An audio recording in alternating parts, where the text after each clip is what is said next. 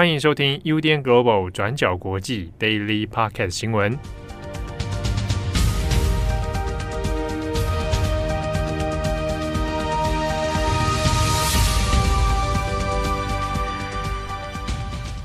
Hello，大家好，欢迎收听 UDN Global 转角国际 Daily Podcast 新闻。我是编辑惠仪，我是编辑木仪。今天是九月二十一号，星期三。没错，今天早上就是从家里出门的时候，发现天气也太好了吧？很不想要上班吗？对，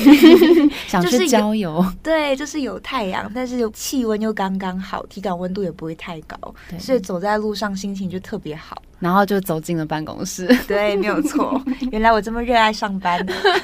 自己讲。好，那今天呢，我们有两则的国际新闻要跟大家分享。好，我们第一则新闻事件呢，是发生在伊朗。上个礼拜，有一位二十二岁的女性阿米尼，她走在伊朗的首都德黑兰的街上的时候，因为她戴头巾的方式并不符合当地对女性服装的规定，所以她就被所谓的指导巡逻队的警察强制逮捕起来。结果他在被带走之后，在拘留当天，因为不明的原因不治死亡。那目前传出可能的原因是被警察殴打昏迷之后抢救不治死亡的。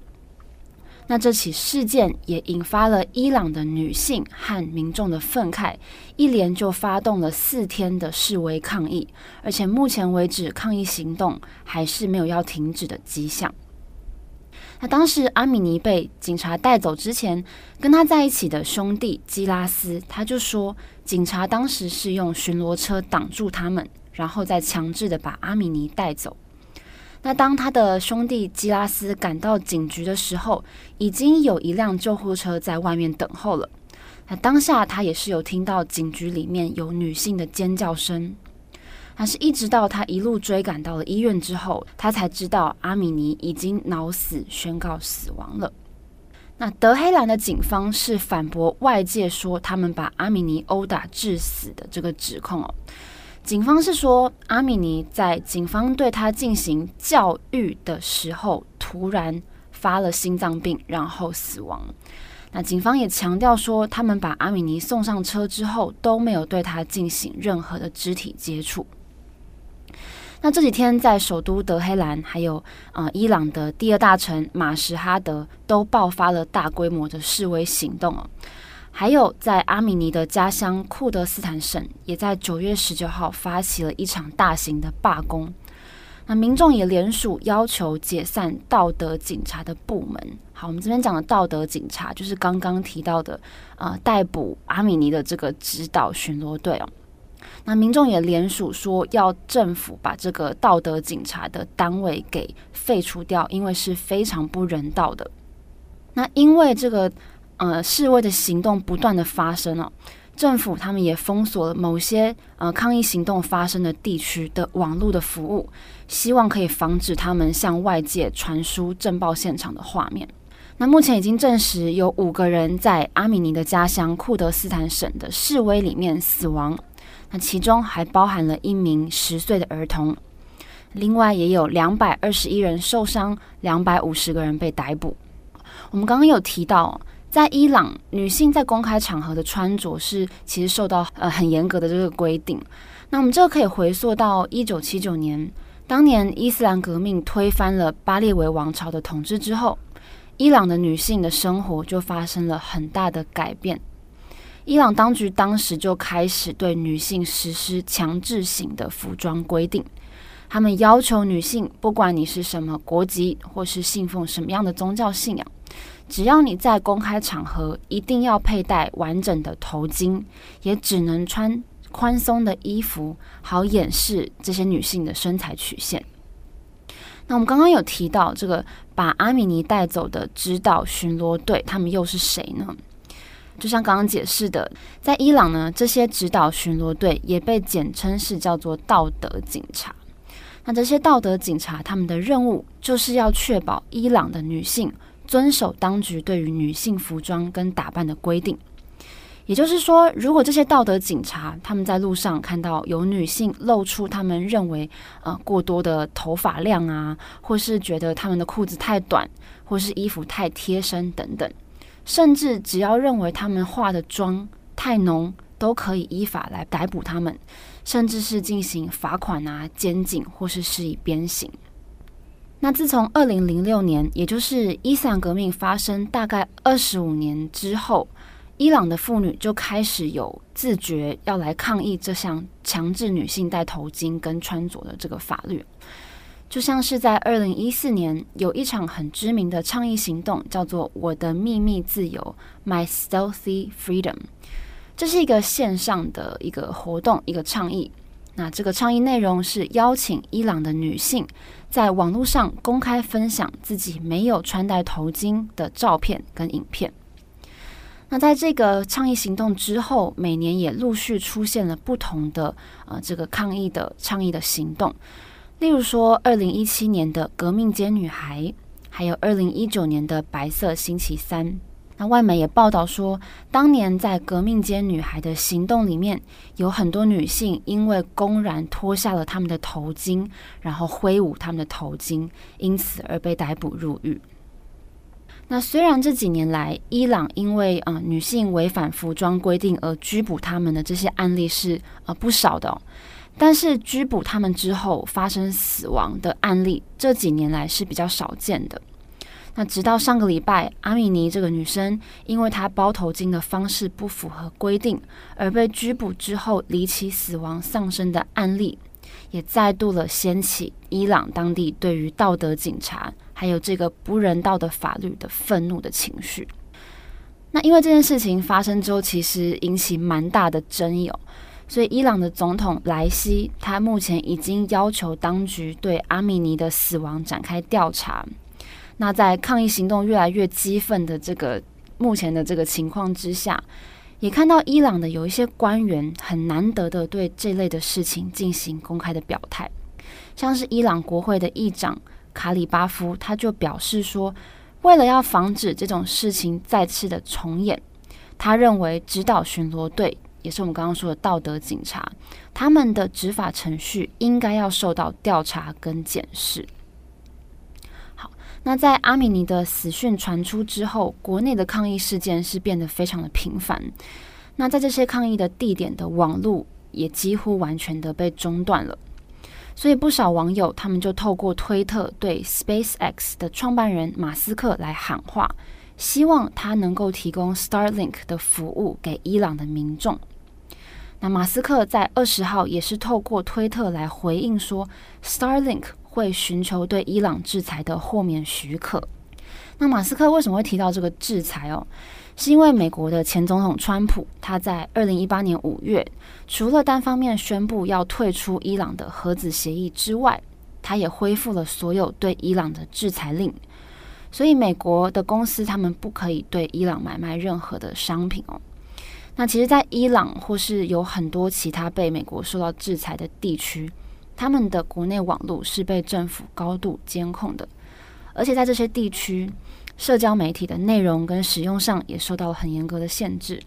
所以才会有人希望马斯克可以想办法得到豁免的许可，让 Starlink 的服务可以提供伊朗卫星网络的服务。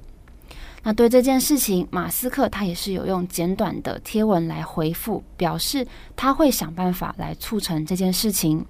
但是要怎么做？什么时候做呢？目前马斯克还是没有具体的回应。好的，那么下一则呢，我们要更新一下乌俄战争的几个最新状况。那首先是公投，再来是法律草案。你这两项呢，都跟俄罗斯在哈尔科夫的战败行动是有关的。我们先说公投的部分。我们之前有提到，俄罗斯在乌克兰东部城市哈尔科夫吃了败仗。那在这之后，俄罗斯其实一直都没有出面表态。那最新的状况是，俄罗斯电视台在二十号的时候就宣布，会在乌克兰境内四个由俄罗斯控制的地区举行公投，来决定是否要让这一些地区并入俄罗斯。公投时间是九月二十三号到二十七号，举行公投的四个地点分别是东部城市的卢甘斯克，还有顿涅茨克；南部港口城市赫尔松，以及核电站所在的位置扎波罗热。那这些地区的面积总和呢，大概占了乌克兰国土的百分之十五，相当于匈牙利的全国面积。之所以会有这个公投，也是因为俄罗斯最近的战况不利。哈尔科夫在九月六号被乌克兰反攻，那最后是导致俄罗斯仓促撤军。普丁之后呢，也是面临了国内民众还有乌克兰亲俄分子的压力哦。那尤其是这些亲俄分子也希望可以尽快通过公投，从法理上来加入俄罗斯。那美联社这边呢，就引用了俄罗斯政治分析家的一个说法。那这位分析家就表示，这些亲俄分子似乎被俄军在哈尔科夫的溃败吓到了，所以也担心说俄军之后可能会抛弃他们，所以也希望可以尽快在这一些地区举行公投，来迫使克林姆林宫可以关注他们。那而且呢，这一些公投结果很有可能是都会通过的。只要通过这些地区加入俄罗斯之后，那么如果乌克兰反攻的话，俄罗斯就更加有理由可以加派兵力，升高战争局势。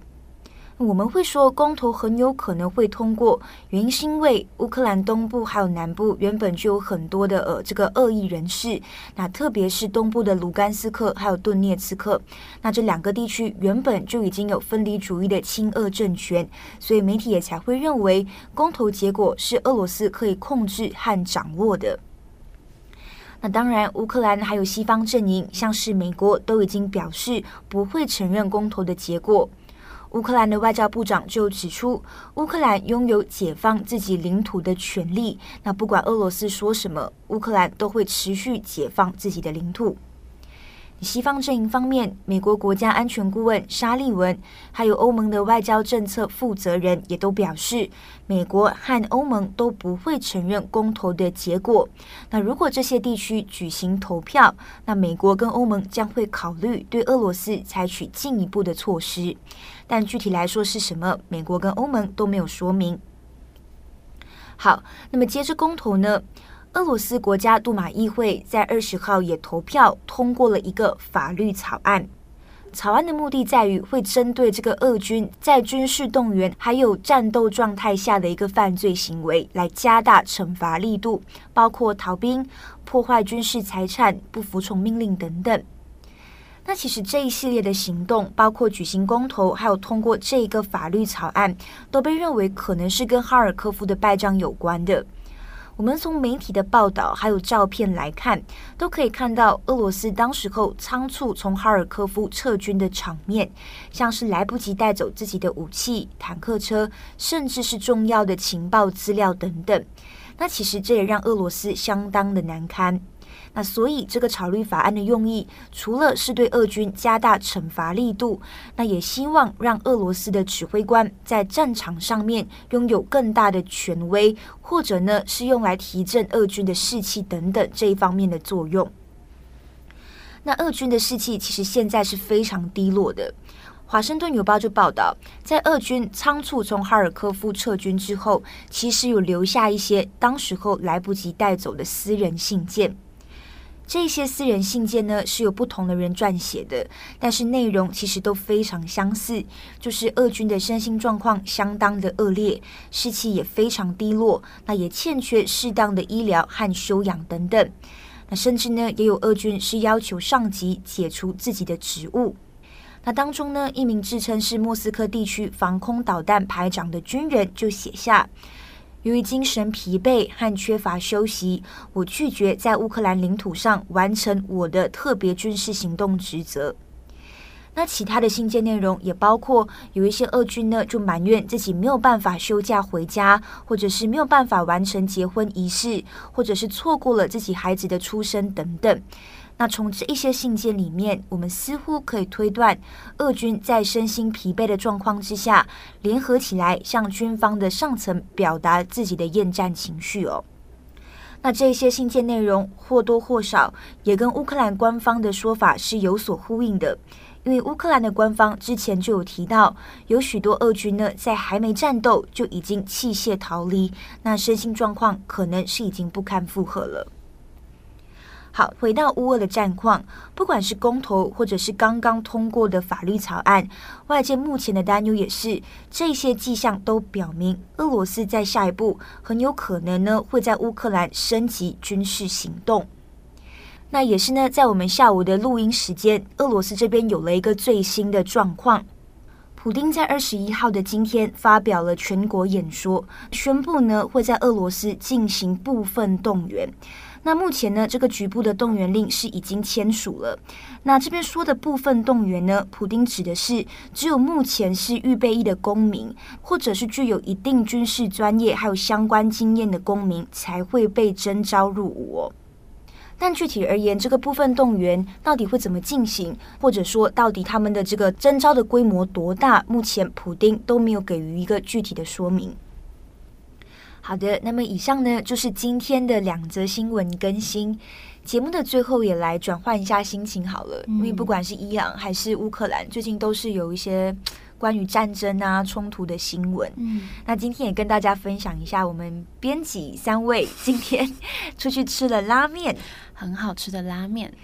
对，因为其实可能之前在 Daily 上面也有跟大家分享过，我们其实很少在下午的时候、中午的时候外食，嗯，通常都是自己带便当，或者是在呃我们楼下的 Seven 随意解决。对，我发现我后来我进来了之后，几乎都是在 Seven 吃饭，如果我没有带便当的话。对，我其实基本上之前刚入职的几个月都会很开心的每天准备便当。对，那后来我现在也是 一直狂吃 Seven。我跟你们说，Seven 现在有哪一些新的食物我都懂哦，我们都很清楚，非常清楚。像是出了什么海南鸡饭啊，对，玫瑰油鸡饭等等。对，哎，讲到海南鸡饭，之前我不是有就是分享那个美食清单地图给我们的听友们嘛？对。然后过后就有听友来私讯告诉我们说，就跟着这个地图去吃了某一家这个大马美食餐厅里面的这个海南鸡饭，嗯、觉得非常好吃。哦，我也有跟着那个会议的这个美食地图 去吃了几家那个叉龟屌啊，嗯，我很喜欢吃叉龟条。对，但也不是我的美食地图啦，就是之前跟大家分享过，就是马来西亚人整理出来的一份美食清单地图。嗯、对，因为里面其实有很多餐厅我都没有吃过，所以也在想说之后可能有事没事，如果今天想要发掘一些新的餐厅，可能真的就可以去多去发掘一下不同的食物好了。我们转角团队可以依照那个美食地图来。来探险一下，就是下班之后，我们从第一样开始吃，逼大家，逼大家跟着我一起去吃，对对对，跟着会议吃。对啊，我觉得食物很重要，哎，就是不管是在下班之后，如果今天觉得心情好或不好，就是下班后的晚餐，如果可以好好吃一顿，真的是一件非常幸福的事情。或是像刚刚七号突然就说：“哦，不行，我们不能再吃 seven 了，嗯、我们要转换一下心情。”然后就把我们两个拉去吃拉面。对，然后吃了拉面，然后刚好今今天的这个天气也很好嘛，嗯，所以吃完拉面就在附近稍微这样走一下，再买一杯饮料回来上班。我觉得心情整个都不太一样。结果我们两个一回来之后就坐在位置上说：“嗯，好想睡觉哦。”对，因为我之前的习惯是我午餐不会吃太多，因为我就怕我。到下午三四点的时候会很想睡觉，对，因为一整天还是要保有极战力的状态，所以都不会在中午吃太多。殊不知今天吃的蛮饱的，对对对。那不管怎么样，也希望各位听友们今天有一个美好的一天。我是编辑慧仪，我是编辑木仪，我们下一次再见，拜拜，拜拜。感谢你的收听。如果想知道更多资讯，请上网搜寻 UDN Global 转角国际。